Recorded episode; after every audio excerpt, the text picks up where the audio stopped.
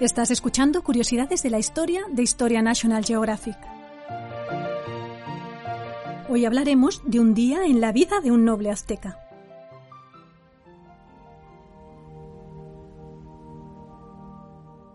En Tenochtitlán, la hermosa capital del imperio azteca, cada jornada empezaba al son de los tambores que tocaban los sacerdotes desde lo alto de los templos de la ciudad.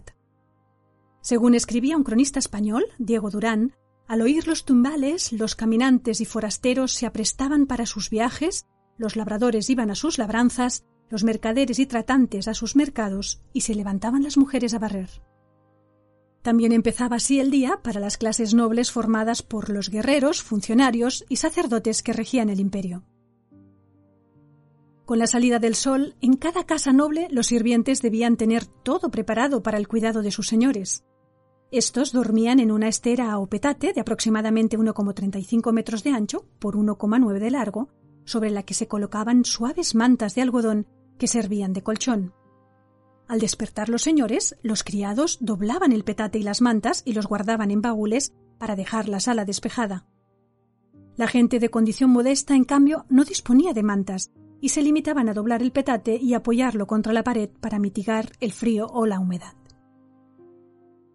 Hombres y mujeres se bañaban al menos una vez al día, utilizando jabón que hacían con el fruto del copachocolt o de la raíz de la saponaria, y secándose con suaves paños de algodón. Los varones, como apenas tenían barba, no necesitaban afeitarse, pero sí se peinaban recogiéndose el cabello con una cinta roja a la que añadían exuberantes plumas de pájaros tropicales que marcaban su alto estatus. Las mujeres, por su parte, se peinaban con la raya en medio y dos trenzas recogidas en lo alto de la cabeza, con las puntas hacia arriba, si estaban casadas. Disponían de cosméticos, pero preferían una cara natural porque, como escribió un cronista español del siglo XVI, el padre Sahagún, poner colores en ella, por parecer bien, es señal de mujeres mundanas y carnales. Lo usan las desvergonzadas. Hay que señalar que entre los nobles se practicaba la poligamia, y los hombres podían tener tantas esposas como su economía lo permitiese. Los nobles utilizaban ropas de algodón, largos especiales y adornos de plumas, oro o jade. El varón contaba con dos prendas básicas, el maxland o taparrabos, que pasaba entre sus piernas y ataba bajo el ombligo, dejando caer una larga tira por delante y otra por detrás, a modo de faldellín, y la tilmaltli, una manta que se anudaba sobre el hombro izquierdo. La mujer llevaba el huipil, una blusa bordada de color blanco y una falda hasta la rodilla que se sujetaba con una tira bordada como si fuera un cinturón. Los tejidos más apreciados eran los de la costa del Golfo de México, por sus magníficos diseños. De aquella zona las mujeres aztecas importaron un poncho bordado rematado con flecos.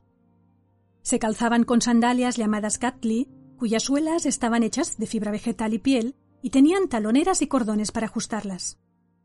Una vez aseados y vestidos, los varones se sentaban con las piernas cruzadas y la manta colocada hacia adelante en unas sillas bajas elaboradas con fibra vegetal y madera.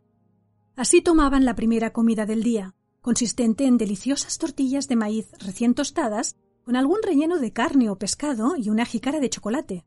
Todo ello servido en recipientes de la preciosa cerámica roja y negra de Cholula que tanto gustaba a la élite azteca. En cambio, el resto de la población no ingería su primera comida, que eran unas tortillas o una bebida de atolle, harina de maíz hervida, hasta que las bocinas marcaban desde el templo la segunda hora del día, es decir, alrededor de las nueve de la mañana. Los nobles trabajaban en el centro ceremonial donde, además de los templos y adoratorios, estaban los palacios reales, las dependencias administrativas y las principales escuelas. Unos se dedicaban a asesorar al Tlaloani o gobernante en los asuntos políticos y militares. Otros eran respetados jueces que dictaban sentencias de acuerdo al código legal, en un plazo máximo de 80 días, o bien se ocupaban de la administración de la hacienda y la recaudación de impuestos, de la que se encargaban los calpichques. Los sacerdotes instruían a los pequeños nobles en el calmecaco escuela, atendían los templos y preparaban las festividades. Los guerreros veteranos, por su parte, formaban a los jóvenes en el Telpochcali o escuela militar. Había asimismo inspectores que supervisaban que en el mercado no hubiera altercados ni estafas en precios y medidas. Según el cronista Diego Durán, cuando era mediodía en punto, los ministros del templo tocaban las bocinas y caracoles haciendo señal que ya podían todos comer. Era el momento de hacer una pausa para tomar una comida frugal.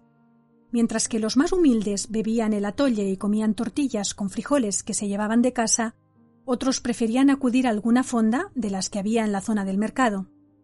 Allí, según Hernán Cortés, se podía comprar bebida y comida en casas donde dan de comer y beber a buen precio. En cambio, a los que permanecían en las dependencias del centro ceremonial les llevaban comida de las cocinas de palacio. Tras este corto descanso, todos volvían a sus quehaceres hasta la puesta del sol, cuando los tambores y las trompetas del templo sonaban de nuevo para marcar el fin de la jornada laboral. De vuelta a casa, los nobles, antes de cenar, tomaban un baño de vapor en el temazcal, una estancia con una pared pegada al fuego de la cocina que siempre estaba encendido para que el baño pudiera usarse en cualquier momento. En el temazcal se colocaban plantas aromáticas y los nobles se hacían dar masajes, normalmente por enanos que podían estar de pie en los bajos techos de este cuarto. Tras el baño, los nobles se vestían con ropas limpias y se sentaban en torno a la mesa, cubierta por hermosos manteles. Los criados servían platos de carne, pescado y verduras que se tomaban con trocitos de tortilla de maíz a manera de cubiertos y se mantenían calientes sobre pequeños braseros de barro. Los sirvientes no solo estaban pendientes de que no faltara comida o bebida, sino que a menudo pasaban aguamaniles para que los comensales se lavaran las manos, que se secaban en paños de algodón. Para beber se acostumbraba a tomar agua, aguamiel o zumos.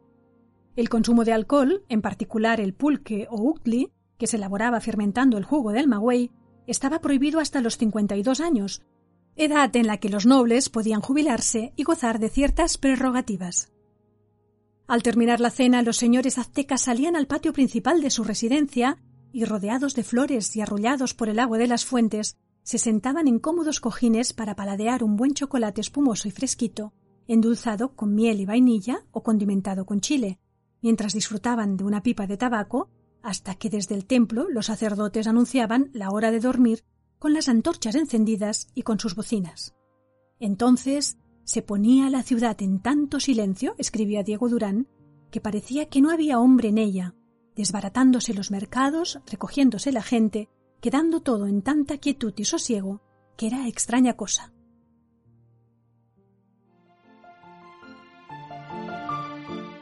Si te ha gustado este podcast, puedes suscribirte a nuestro canal en el que iremos publicando nuevos contenidos cada semana. Además, recuerda que también puedes suscribirte a la revista Historia National Geographic tanto en formato digital como en papel, a través de la web historiang.com barra suscripción.